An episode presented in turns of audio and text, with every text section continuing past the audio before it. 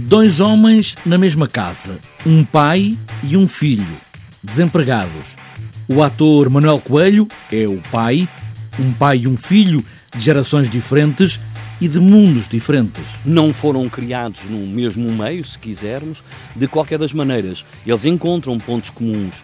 Se esses pontos depois serão pontos profícuos, hum, não sei. Agora, há pontos comuns. Eh, mas eh, normalmente depois os caminhos são diversos. Liguei-te dezenas de vezes. Não atendias.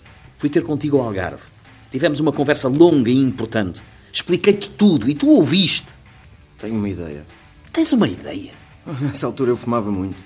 Lembro-me mais da qualidade da erva do que das conversas. Um texto deste tempo para dois homens aqui e agora. É uma peça que é transversal a uma série de ideias que o autor, o Nuno Costa Santos, coloca dentro do espetáculo e que me parece bastante interessante, dado que o texto uh, é um texto riquíssimo, onde aborda as novas relações, onde aborda neste momento a, a questão das redes sociais, dessa virtualidade de contacto e de amizade, do isolamento que ela própria provoca, de algum, de certa maneira, algum pseudo-bem-estar ou algum pseudo-bem instalado na vida eh, porque tem muitos likes.